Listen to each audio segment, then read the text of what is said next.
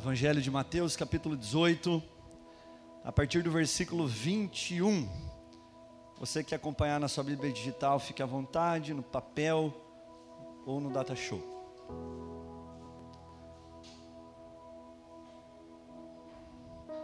Posso ler? Amém? Quem está vivo aí? Você está vivo? Que bom que você está vivo. Então vamos lá. Então Pedro chegou perto de Jesus e perguntou: Senhor, quantas vezes devo perdoar o meu irmão que peca contra mim? Sete vezes? Pergunte sete vezes. Fez até entonação, sete vezes. 22. Não, respondeu Jesus. Você não deve perdoar sete vezes, mas setenta e sete vezes. Algumas traduções estão setenta vezes sete. Porque o reino do céu é como um rei que resolveu fazer um acerto de contas com seus empregados. Logo no começo trouxeram um que lhe devia milhões de moedas de prata. Mas o empregado não tinha dinheiro para pagar. Então, para pagar a dívida, o seu patrão, o rei, ordenou que fossem vendidos como escravos o empregado, a sua esposa e os seus filhos, e que fosse, e que fosse vendido também tudo que ele possuía. Mas o empregado se ajoelhou diante do patrão e pediu: Tenha paciência comigo, e eu pagarei tudo ao Senhor. O patrão teve pena dele, perdoou a dívida e deixou que ele fosse embora. O empregado saiu e encontrou um dos seus companheiros de trabalho que lhe devia cem moedas de prata. Ele pegou esse companheiro pelo pescoço. Essa tradução aqui está bem legal, né? E começou a sacudi-lo, dizendo: Pague o que me deve. Então seu companheiro se ajoelhou e pediu: Tenha paciência comigo, e eu lhe pagarei tudo. Mas ele não concordou, pelo contrário, mandou pôr o outro na cadeia até que pagasse a dívida. Quando os outros empregados viram o que havia acontecido, ficaram revoltados e foram contar tudo ao patrão. Que 7-1, né? Aí o patrão chamou aquele empregado e disse: Empregado miserável, você me pediu e por isso eu te perdoei tudo que você me devia. Portanto, você deveria ter pena do seu companheiro, como eu tive pena de você. O patrão ficou com muita raiva e mandou o empregado para a cadeia a fim de ser castigado, até que pagasse toda a dívida. E Jesus terminou dizendo: É isso o que o meu Pai, que está no céu, vai fazer com vocês, se cada um não perdoar sinceramente o seu irmão. Quero que você repita isso. É isso que o meu Pai vai fazer com vocês, se cada um não perdoar sinceramente o seu irmão.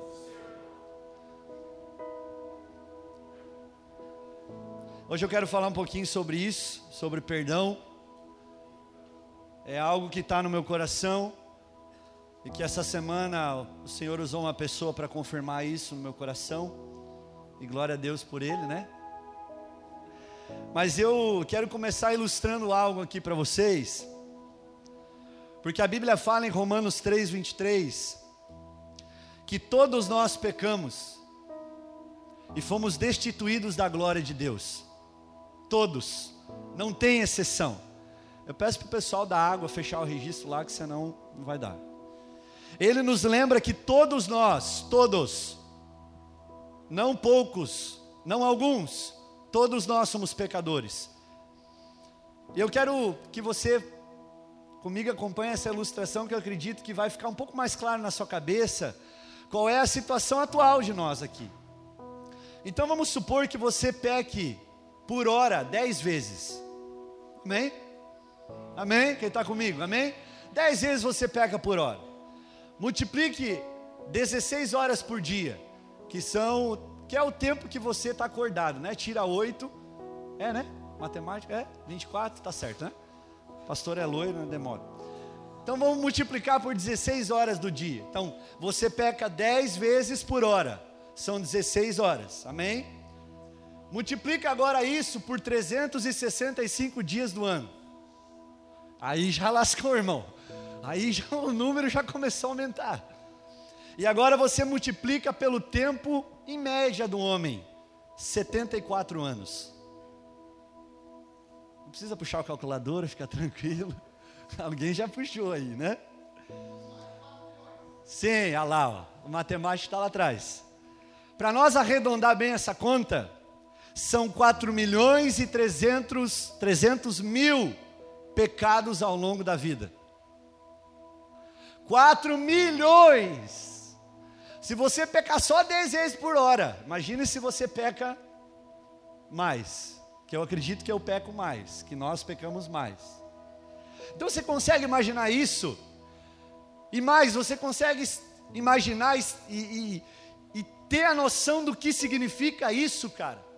Que todos nós estávamos em uma má condição, em uma péssima condição diante de Deus, diante do Senhor.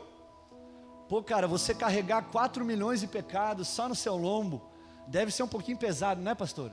Só um pouquinho, né, Paula? Só um pouco, só um pouco, deve ser muito, muito pesado.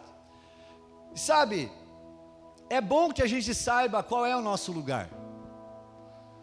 Porque se nós não soubermos qual é a nossa posição em relação a Deus, nós começamos a se tornar orgulhosos e sem humildade.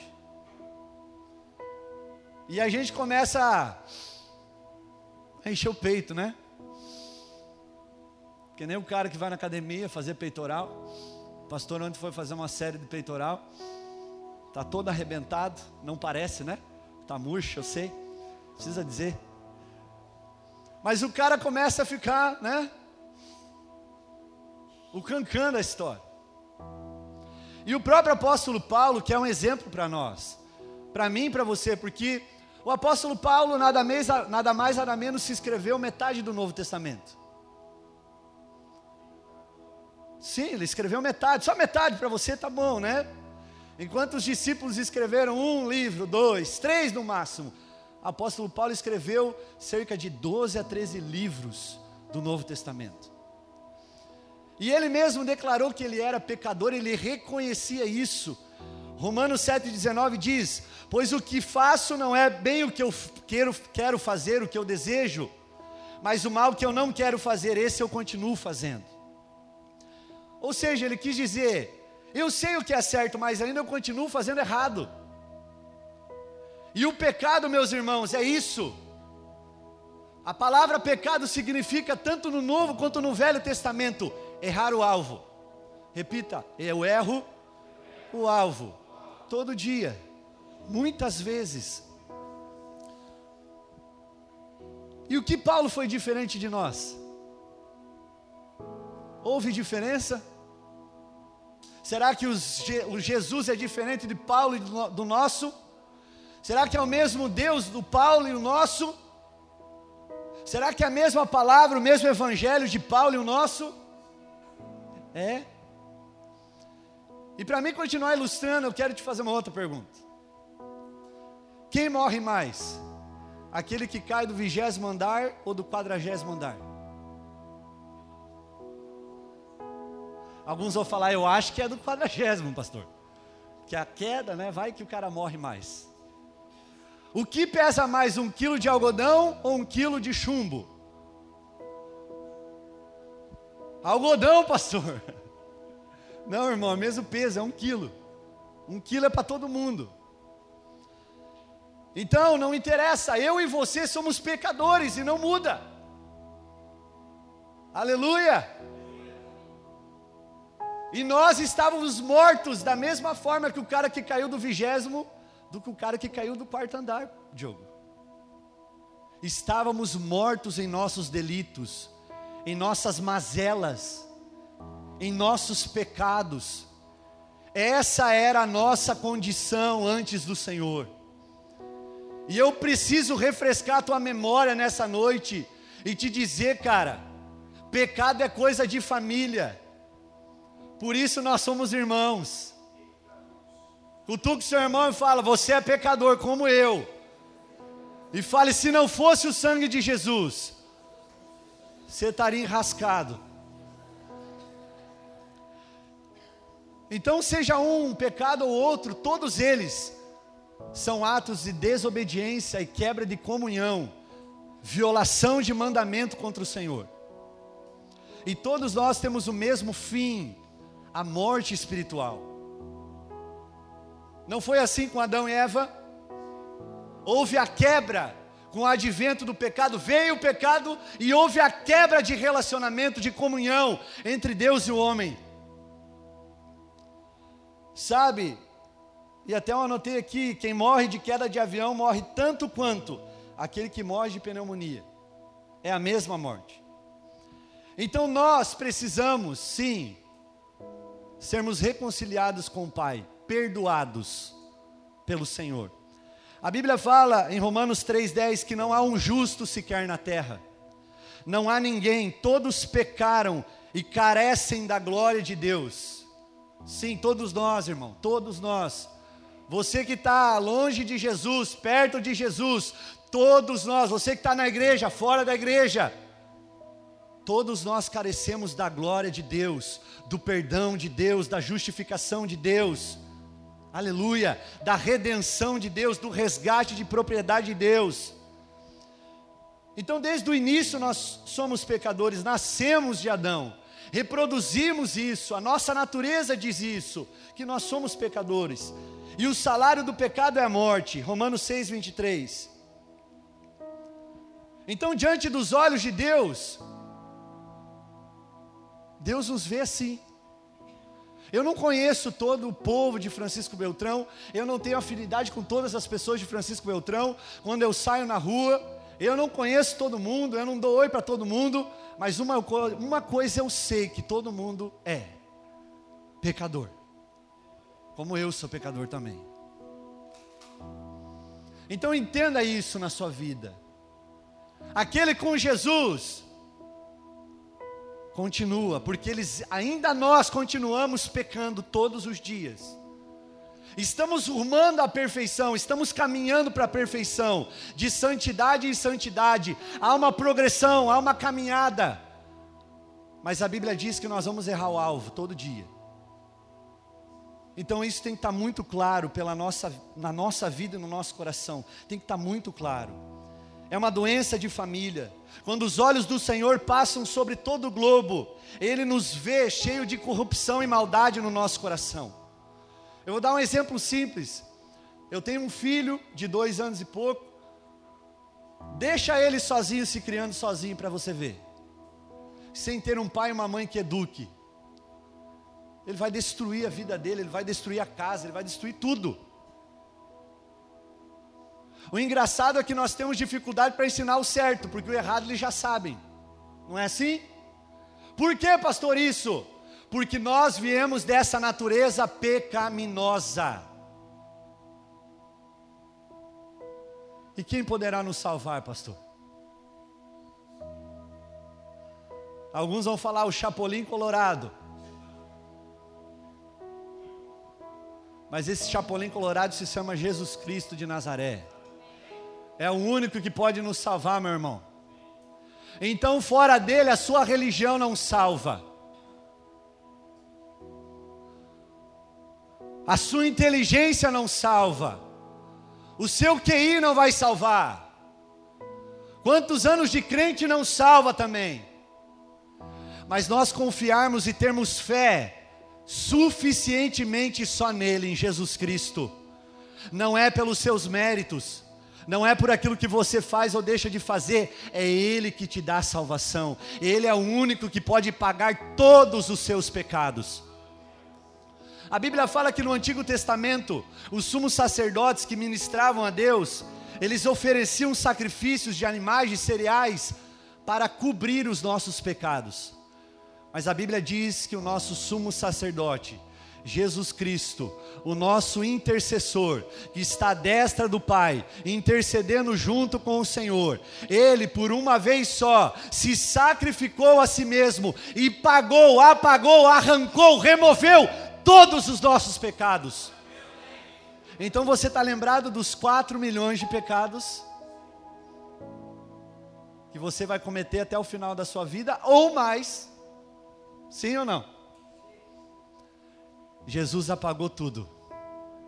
E Ele agora nos apresenta diante do Senhor como pessoas zeradas, sem pecado nenhum, justos, santificados. Aleluia. Então eu pergunto: qual é o melhor dos cristãos entre nós? Senão uma grande vida de deficiências, de limitações. Quem são os grandes mártires da história que morreram a favor e ao nome do Senhor Jesus Cristo? Grandes pecadores como eu e você. Que fé fraca nós temos, igreja. O quão rasos nós somos. As nossas orações são tão formais. O nosso crer em Jesus é tão longe, é tão pequeno, distante. As nossas obras tão poucas, igreja, comparável, comparadas à glória e aquilo que o Senhor fez por todos nós. A nossa paciência tão curta, o nosso perdão tão pequeno, o nosso conhecimento sobre Ele tão obscuro, Luiz, a nossa espiritualidade tão rasa, que nós temos que perder a nossa voz aqui na frente muitas vezes para falar: meu Deus, declara que Ele é santo, faz alguma coisa, mas não fica com a tua boca calada, porque esse cara pagou tudo por você, Ele é o substituto perfeito, porque somente um que é santo, que não tem pecado, que nasceu do poder sobrenatural do Espírito Santo, Houve sim o um nascimento virginal através da sua mãe maravilhosa Maria. Somente Ele é o substituto perfeito, perfeito, justo. Preste atenção, Ele se fez pecado no seu lugar, mesmo não tendo pecado. A Bíblia diz que o salário do pecado é a. Jesus entregou a sua vida ele entregou. Ele não morreu porque ele era pecador como eu e você, como nós vamos morrer, igreja. Ele entregou a sua alma, ele entregou o seu espírito ao Senhor. No lugar da ira que nós tínhamos e da desobediência por causa do pecado, ele aceitou toda a ira de Deus sobre a cruz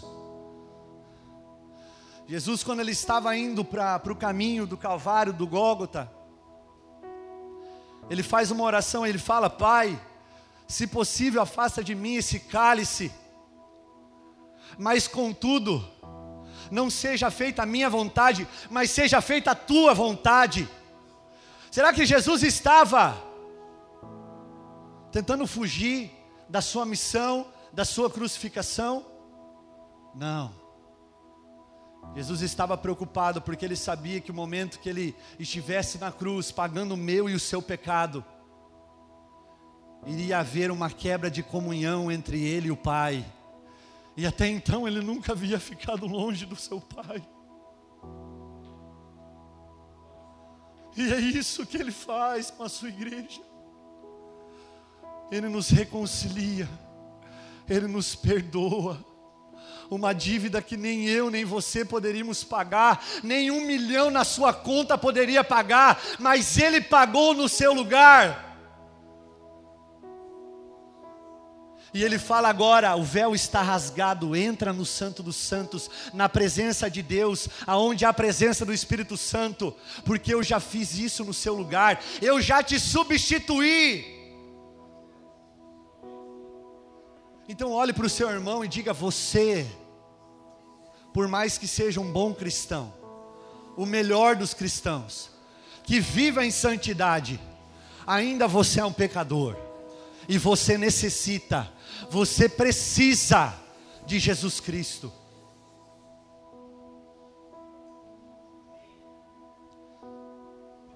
Então não há um, como Salomão diz, o homem mais sábio da terra, não há um homem justo sobre a terra que faça o bem e que não peque.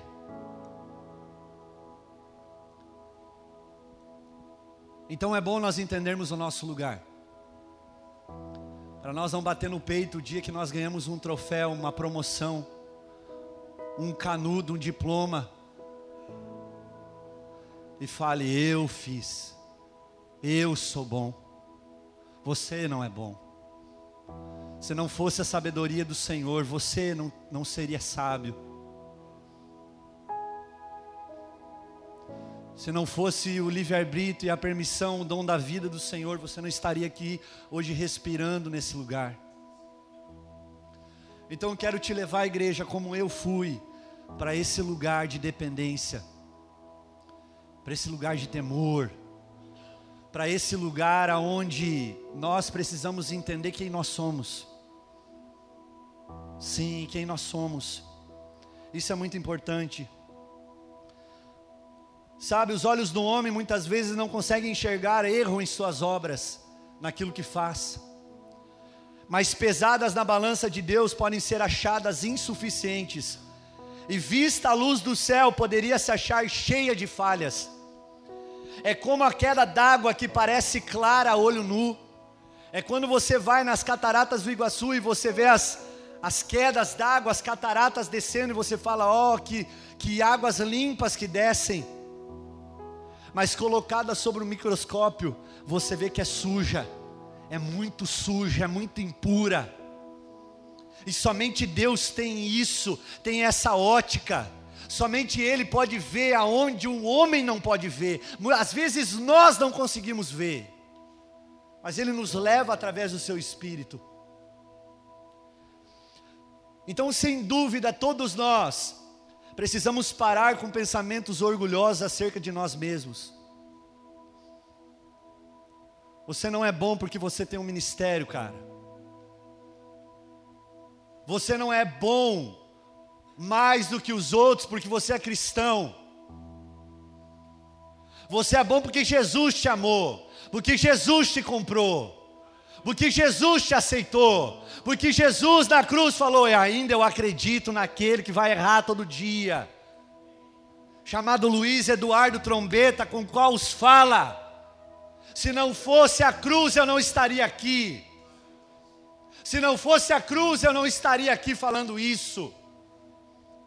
Porque não é porque sou bom, não é porque eu tenho teologia, não é porque tenho faculdade, não é porque eu tenho uma esposa, não é porque eu tenho uma família mas é porque Ele me alcançou, Ele me amou primeiro. Então não tem a ver com a gente, igreja, tem a ver com Ele, tem a ver. Como Abraão orou e disse: Sou pó e cinza. Como Jó orou e disse: Sou ordinário, não presto para nada. Sou um caco, eu sou um verme, cara. Ah, se não fosse Ele. Ah, se não fosse Ele. Como Isaías disse, todos nós somos como, como imundo. Como João, ah, João, que diz que se, não, se dissermos que não temos pecado nenhum, a nós mesmos se enganamos e a verdade não está em nós. Quem nós somos, igreja? Às vezes parece duro ouvir tudo isso, mas o homem só vai se render, adorar, só vai se prostrar, se humilhar e perdoar, quando ele entender de fato qual é a sua posição diante de um Deus poderoso, perdoador. E eu só tenho algo aqui para falar que resume tudo isso. Todos nós somos grandes pecadores e precisamos de um grande perdão que só a cruz pôde nos dar. O pecado é pesado, pastor. O que, que você acha? Sim. E é por isso que Jesus está aqui para arrancar esse pecado da sua vida, que te condena todo dia. A caminhada com Jesus é difícil, mas não é pesada. Há uma diferença. Difícil, sim mas não é pesada, porque o jugo dele é suave, o fardo dele é leve.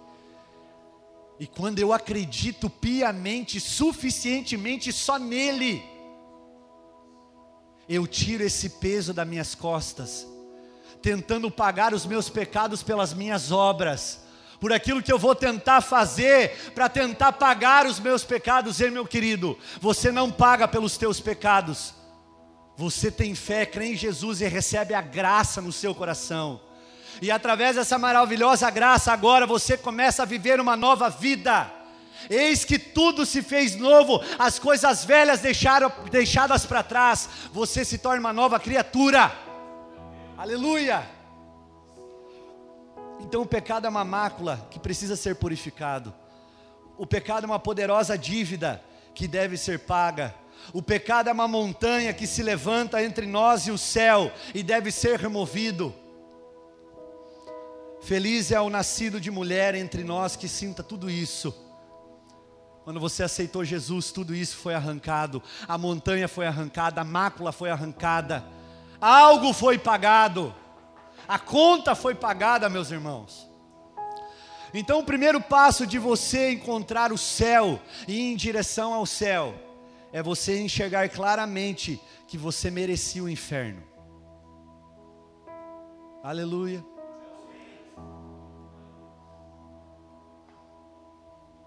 Quando você perceber e entender que você ia direto para o inferno, você iria receber a ira e a condenação de Deus, você está no caminho certo. Você está indo para o céu. Ou melhor, o céu está vindo para nós. Enquanto você achar que você pode tudo, e esse perdão que eu estou falando, você vai deixar para amanhã, amanhã pode ser tarde. Jesus fala que cada um pague o seu próprio mal ao dia que vive. Então é um dia por vez. Se você está aqui hoje, passando por isso, e você necessita, mesmo sendo cristão, há anos na igreja, mas precisa voltar um pouco, faça isso. A consequência do pecado é algo desesperador. E muitos não levam a sério o perdão. Quando a gente fala de perdão, às vezes as pessoas falam: ah, não, quando der eu perdoo ele. E deixa eu te falar algo sério aqui. Jesus em nenhum momento na Bíblia falou de brincadeira. Ele sempre falou sério. Vamos ler o Pai Nosso? Vamos orar juntos? Pai nosso que estais no céu, santificado seja o vosso nome. Venha a nós o vosso reino. Seja feita a vossa vontade, assim na terra como no céu.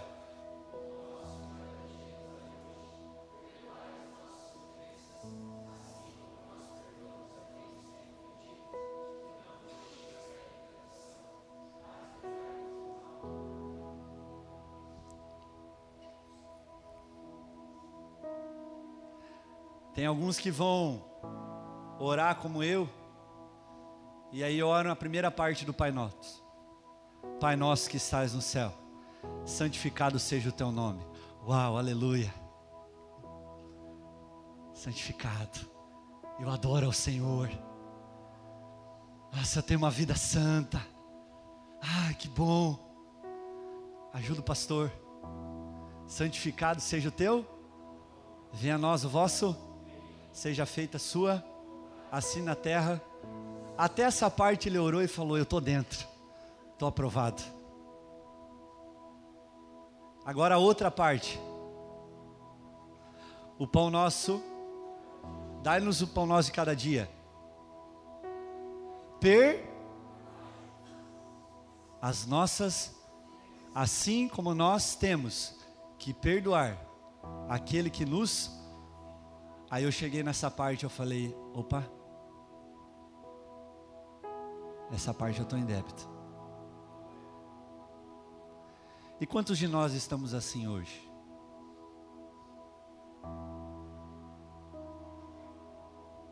A Bíblia fala que se nós não perdoarmos os nossos irmãos, o nosso Pai não nos perdoará. A Bíblia fala no mesmo livro de Mateus, no capítulo 6, com, continuando o Pai Nosso, a oração do Pai Nosso. Ele diz assim: Mas se você não perdoar aquele que te ofende, também o vosso Pai Celestial não te perdoará das suas ofensas. E Jesus está falando muito sério em relação a isso. Então deixa eu refrescar sua memória. Se você não perdoa quem está do seu lado, o seu pai não pode liberar perdão sobre a sua vida. E você se lembra o quadro e o estado que você estava sem Jesus? Você volta nesse lugar.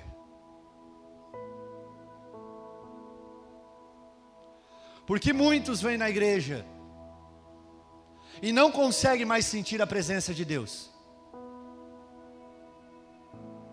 Porque o Espírito Santo não está aqui? Não, ele está aqui. Porque você é um orgulhoso e você não pede perdão. E você não libera perdão para quem precisa. Sabe, eu separei aqui algumas ilustrações. E a primeira delas é de um homem que morava nos Estados Unidos. E ele era um cara muito, muito rico. Ele tinha muito dinheiro no bolso. Ele era um empresário. E ele era um homem que conhecia a palavra. Mas em virtude do dinheiro, o dinheiro ganhou o coração dele. A ilustração fala que esse homem estava desobediente dos caminhos do Senhor. E ele sofre um infarto, um infarto. E ele se dá como quase morto. Eles levam ele no hospital, tentam reanimá-lo, dando aquele choque, pá! E eles não estavam conseguindo dar a volta por cima para salvar esse homem. E as pessoas que estão lá fazendo a cirurgia para tentar fazer alguma coisa para salvar aquele homem, davam para ele como morto. E essa ilustração fala que esse homem ele tem uma, uma visão, uma grande visão. E Jesus leva ele do lado de fora dos portões do céu. E Jesus estava ali de pé, e Jesus começa a confrontar aquele homem por causa da sua desobediência, porque não estava mais nos caminhos do Senhor. E o homem suplica: Senhor, se você me der a vida, que eu continue ela, eu vou te servir até o final dela. Então me ajuda, me salva. Não deixa eu morrer agora. Eu tenho muita coisa para fazer. Me dá essa nova chance. E Jesus dá essa nova chance. E esse homem volta em si. Mas antes de o Senhor levar ele por completo em si, o Senhor Jesus leva ele em espírito ao inferno e mostra o inferno para ele. E ele vê lá a mãe da, da sua mãe, ou melhor, a sua sogra, a mãe da sua, da sua esposa, a sua sogra, ardendo em chamas do inferno. E ele toma um susto, porque a sua sogra era cristã, evangélica, ia nos cultos, lia a Bíblia, orava, tinha feito a oração do arrependimento aqui na frente, o apelo. E aí o homem, muito inquieto, pergunta: Mas por que que essa mulher está aqui? Eu pensava que ela estava no céu. Quando eu estava no funeral dela, eu falava para os outros: Não, fique tranquila, ela está no céu. E aí o Senhor Jesus disse para ele: Sabe por que, que ela está aqui? Porque ela recusou de perdoar quem ela deveria perdoar enquanto ela estava na terra. E por causa disso eu não perdoei ela e por isso ela está no inferno.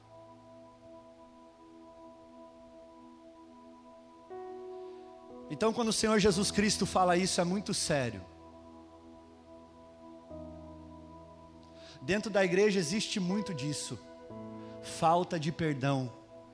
Por isso que Paulo, quando escreve sobre a ceia, a expressão máxima de comunhão na igreja, ele fala que há muitos doentes, muitos fracos, muitos que dormem, ou muitos que já estão mortos. E por que, pastor, tem pessoas assim? Porque tem pessoas orgulhosas que não se arrependem e não liberam perdão para quem precisam. Então, irmão, essa palavra quando vem ao meu coração, eu falei,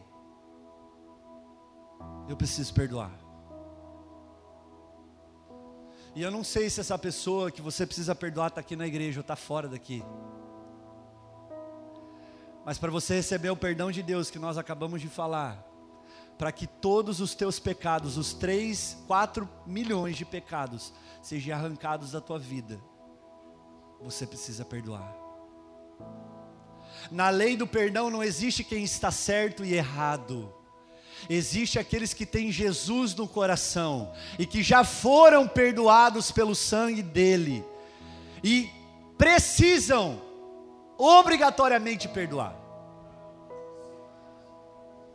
Pastor, mas se eu falar só da boca para fora, peça hoje para o Espírito Santo te ajudar a perdoar quem você não consegue perdoar. Porque até mesmo só Ele pode te ajudar a você perdoar quem você precisa. Não, deixa quieto. Não vamos, não vamos conversar com fulano de tal, porque senão vai dar briga. Ei, meu querido, você vive uma falsa paz.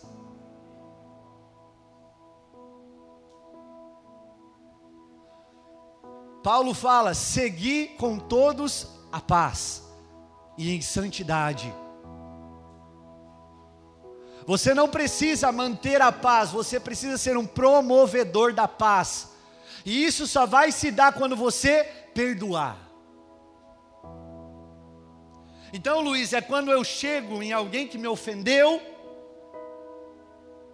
falou besteira sobre mim, e mesmo eu estando certo e essa pessoa errada, eu chego e falo: olha, eu preciso liberar perdão para a sua vida. Porque se eu não fizer isso, eu não receberei o perdão de Deus. Isso é muito sério, igreja. Eu não sei se você está entendendo o que eu estou falando, mas tem muitas pessoas aqui, se continuar assim, vai para o inferno.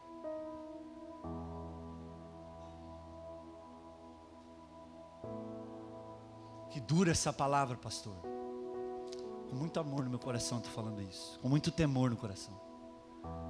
Mas o orgulho não faz mais parte da sua natureza. Aqueles que se dizem que estão em Cristo Jesus receberam uma nova natureza, santa, perdoada, justificada, reconciliada, redentiva. Então, se é uma nova vida, precisa haver um novo perdão também um novo coração que perdoa. Sim, aleluia. Então, igreja, quando nós lemos o texto base dessa noite, nós lemos que um rei tinha uma dívida com seu servo, e esse rei significa o nosso próprio Deus, nós somos esse servo. E a Bíblia fala que esse homem, ele devia 10 mil talentos. E até eu fui pesquisar, ele representa um talento, é como se fosse uma, algo precioso, ouro, prata, pedras preciosas. Então, ele devia 10 mil talentos, aproximadamente 350 toneladas, vamos colocar aqui ouro, de ouro. Se você calcular o ouro hoje, esse homem ele devia para esse rei em dólares aqui eu coloquei, 4,5 bilhões de dólares a esse rei. É a mesma matemática que nós fizemos no início do culto.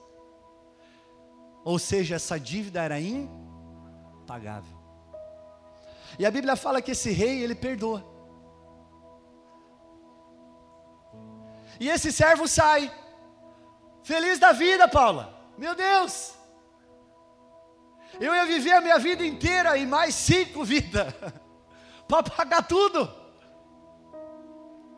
E ele simplesmente quitou tudo. Então tem a ver comigo? Não, tem a ver com o caráter do rei. Tem a ver com quem ele é. Generoso, benevolente. Não tem a ver com você, queridão. Você só tinha que pagar. Mas ele que não tinha nada, falou: Ele está me devendo, mas eu vou quitar. Deixa quieto. Eu vou te perdoar. E a Bíblia fala que ele perdoa.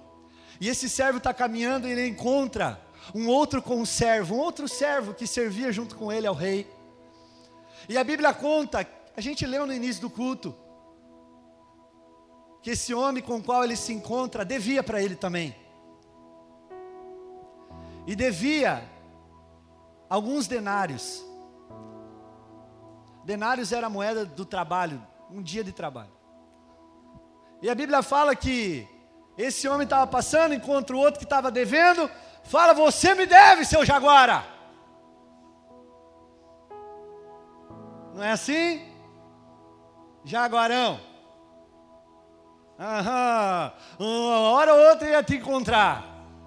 Você vive se esquivando, mas hoje você não tem. Hoje, hoje eu me encontrei contigo. e a Bíblia fala que quando ele está com esse outro servo, ele tinha sido perdoado. A dívida que ele tinha sido perdoado era muito mais cara da dívida que esse rapaz tinha com ele. A Bíblia fala que esse servo orgulhoso não perdoa o outro homem. Será que nós não somos esse homem?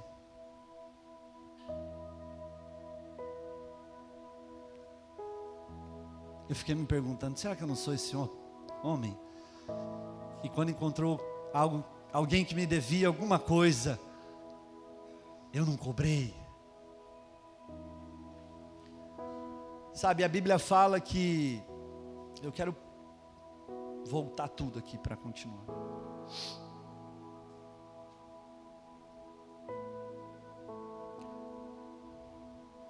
Versículo 29. Então seu companheiro se ajoelhou e pediu: Tenha paciência comigo, eu lhe pagarei tudo. Mas ele não concordou. Pelo contrário, mandou pôr o outro na cadeia até que pagasse a dívida. Quando os outros empregados viram o que ele tinha feito, ficaram revoltados e foram contar para o patrão, o rei. Aí o rei chamou aquele empregado e disse: Empregado miserável, ingrato, você me pediu e por isso eu perdoei tudo que você me devia. Portanto, você deveria ter pena e perdoar o seu companheiro como eu também te perdoei. Então o rei ficou com muita raiva e mandou o empregado para a cadeia, a fim de ser castigado até que pagasse toda a dívida. Pergunta: ele vai poder pagar sua dívida? Não vai. E Jesus terminou dizendo: É isso que meu Pai que está no céu vai fazer com vocês, se cada um de vocês não perdoar sinceramente o seu irmão. Então, quando eu olhei essa passagem bíblica, eu falei: Uau! Será que nós não somos esse cara aqui? Porque se nós formos igreja, nós vamos ser condenados. Então entenda que a salvação é um presente, é uma dádiva. Jesus pagou o escrito de dívida que era contra nós. E sabe, eu quero que você entenda hoje e nesse momento eu quero que você feche os teus olhos.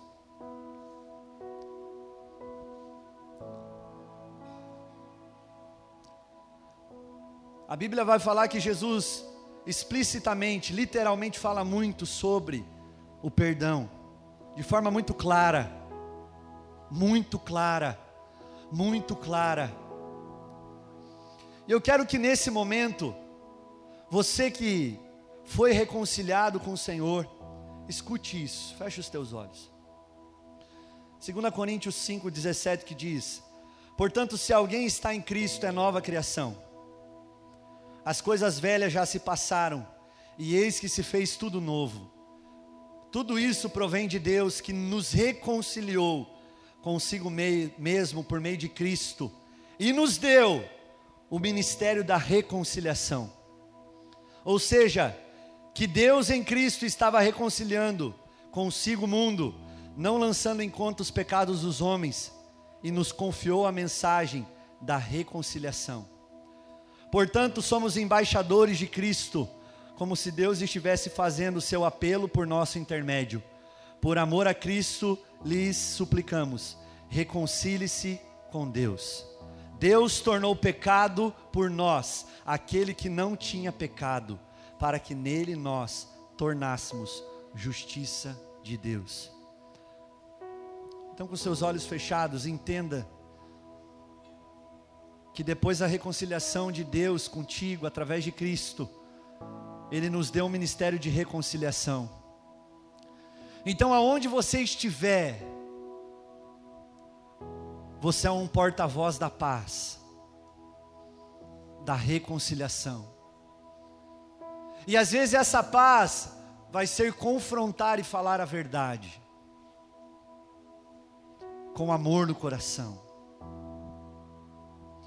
Sabe, pedindo perdão ou não, o verdadeiro perdão está na disposição de quem perdoa. Não importa quanto você errou, acerte, conserte e se reconcilie. Independentemente de quem é a culpa, peça perdão. Assim como Pedro perguntou, Jesus, eu perdoo sete vezes contra o irmão que me ofendeu? E Jesus falou: Não, Pedro, não sete mas 70 vezes 7.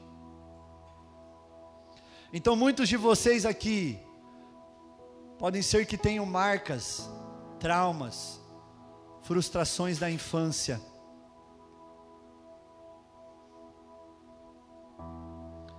Coisas que lá de trás você nunca se perdoou.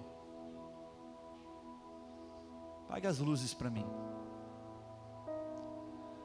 Coisas no teu coração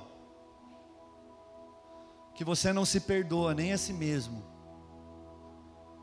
Jesus está falando: Eu te perdoo nessa noite, mas com uma condição. Além de você se perdoar, perdoe aquele que te ofendeu, perdoe aquele que te fez coisas erradas, coisas ruins. E nessa noite, o Espírito Santo me fala que há muitas pessoas aqui que até o dia de hoje não perdoaram pais e mães. E por esse motivo você não consegue ter uma vida com Jesus. Você não consegue sentir a presença de Jesus. Porque há um buraco entre você e Deus. E essa reconciliação só se dará quando você liberar perdão para essa pessoa. Pastor, mas o meu pai já morreu. Libera hoje esse perdão para o seu pai. Pastor, eu não consigo. Peça, Espírito Santo, me ajuda. Me ajuda a perdoar. Quem me ofendeu, quem está devendo contra mim.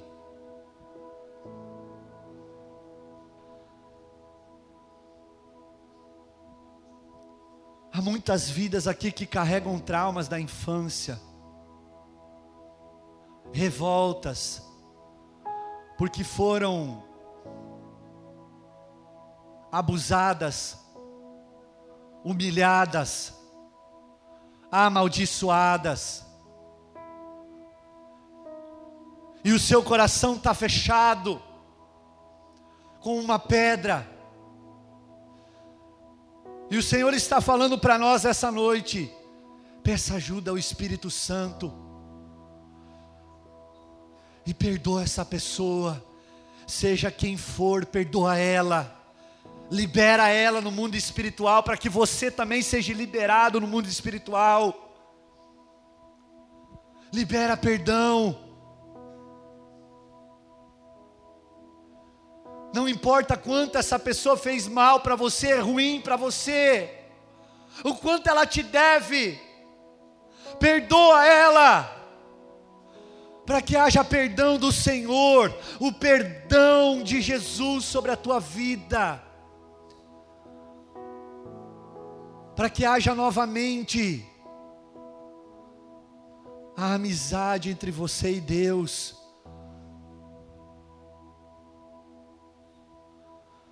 Então eu quero que você comece a orar nesse momento. Há casais brigados aqui. Há irmãos brigados aqui, irmãos de sangue, irmãos em Cristo aqui brigados. E você às vezes está com um sentimento no seu coração: não, eu não vou pedir perdão, porque ela vai me pagar. Deus vai fazer justiça por ela. Não, meu querido. Não pense assim. Não faça dessa forma. Não use o seu coração para o lado da vingança. Use o teu coração para o lado da reconciliação, do perdão, da paz. Somente aqueles que têm o fruto do Espírito, que nasceram de novo, têm o gomo que se chama paz.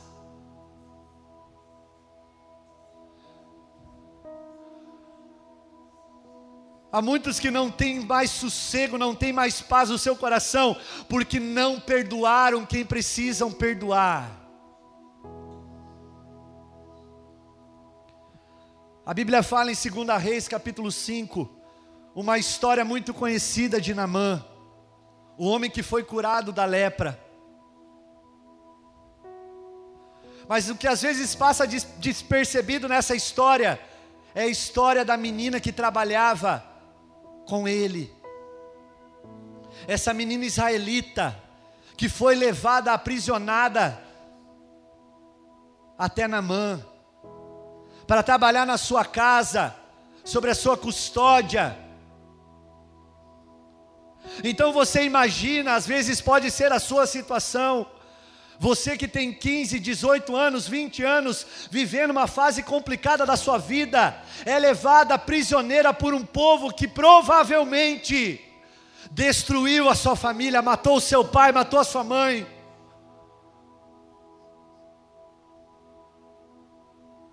Que matou os seus irmãos, os seus amigos, os seus parentes.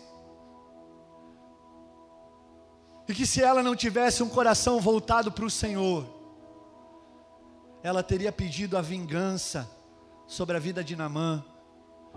Quando ela soube sobre a doença de Namã, ela poderia muito bem ter falado: bem feito, isso é justiça de Deus.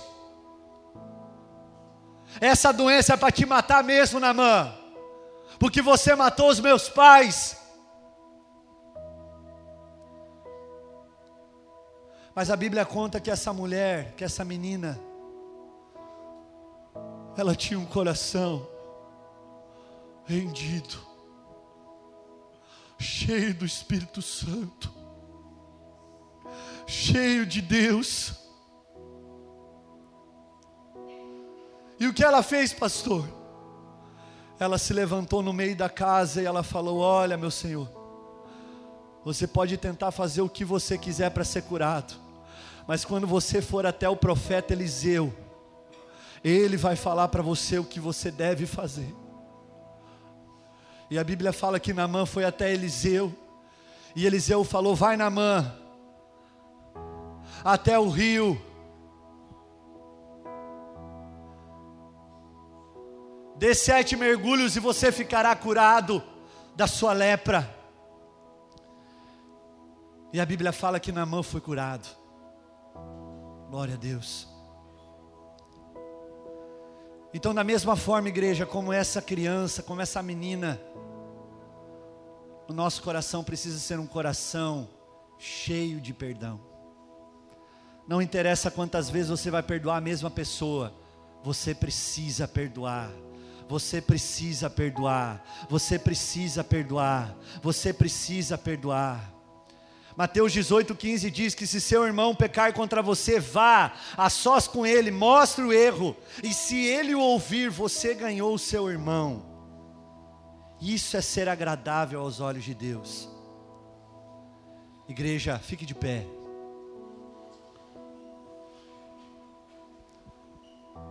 Nós somos perdoados para perdoar. Nós somos salvos para salvar. Nós fomos curados para curar. Você pode repetir isso? Eu fui perdoado e eu vivo para perdoar. Eu fui salvo e eu vivo para salvar outras pessoas. Eu fui curado e eu quero curar outras pessoas. Eu quero que nesse momento você faça isso. Pessoas que ainda você não liberou perdão. Esse é o momento.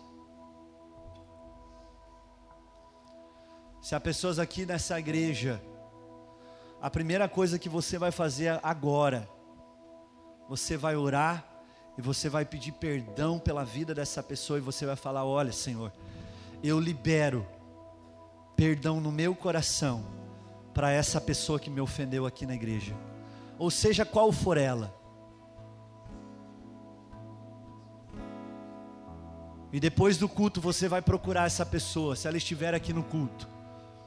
E você vai selar esse perdão, dando um abraço e falando: Olha, chega de orgulho no meu coração, chega de inimizade no meu coração. Chega, chega. Eu não tenho mais paz no meu coração. Eu não consigo mais viver. Sim, porque você não quer liberar perdão. Então nessa noite faça isso. Muitas pessoas vão ouvir coisas que você vai falar e não vão entender nada. Mas não precisa entender, precisa fazer. Eu quero que você coloque a mão no seu coração e você repita essa oração comigo. Mas faça isso com todo o seu coração. Não só da boca para fora, ah, eu só vou repetir porque o pastor falou, não com o seu coração, igreja, com a sua fé. Se você não tem isso, peça nesse momento, Espírito Santo, me ajuda. Me ajuda, Espírito Santo, a orar junto com o pastor com fé. A eu decidir no meu coração que eu vou perdoar hoje. Chega, chega de eu viver uma vida afastada de Jesus. Chega de eu viver uma vida sem a presença dEle. Chega! Eu quero sentir novamente a presença dEle. Ah, eu não sei se você está entendendo o que eu estou falando. Põe as mãos no teu coração e repita comigo. Diga, Pai, em nome de Jesus, eu reconheço que pequei contra ti, ao não perdoar aqueles que me ofenderam arrependo-me disso e peço perdão, o teu perdão. Também reconheço a minha incapacidade de perdoá-los sem a tua ajuda. Portanto, do fundo do meu coração, eu escolho, eu decido perdoar. E agora eu quero que você fale os nomes dessas pessoas. Fale. Fale em voz alta se for preciso. Abra a tua boca, abre o teu coração.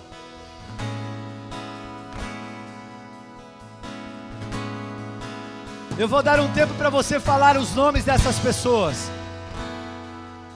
O Senhor já trouxe à sua memória quem são. Eu oro, Espírito Santo traz a memória, inclusive de pessoas antigas, passadas que ficaram para trás em pendência.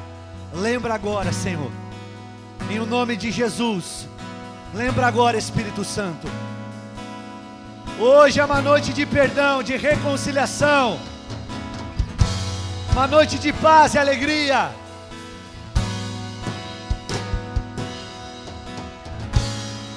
Continue declarando junto comigo, diga: coloco, coloco debaixo do sangue de Jesus, tudo o que essas pessoas fizeram contra mim, elas não me devem mais. Nada, eu cancelo todos os pecados delas contra mim, Pai Celestial, como meu Senhor Jesus pediu, que tu perdoasses aqueles que haviam pecado contra ele. Eu oro para que o teu perdão alcance aqueles que pecaram contra mim.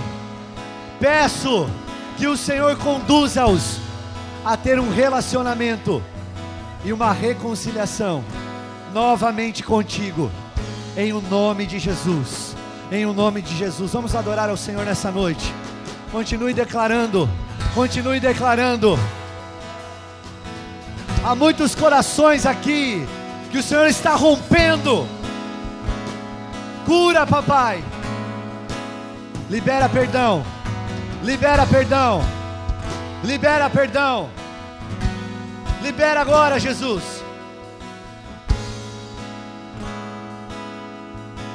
Libera, libera, Senhor.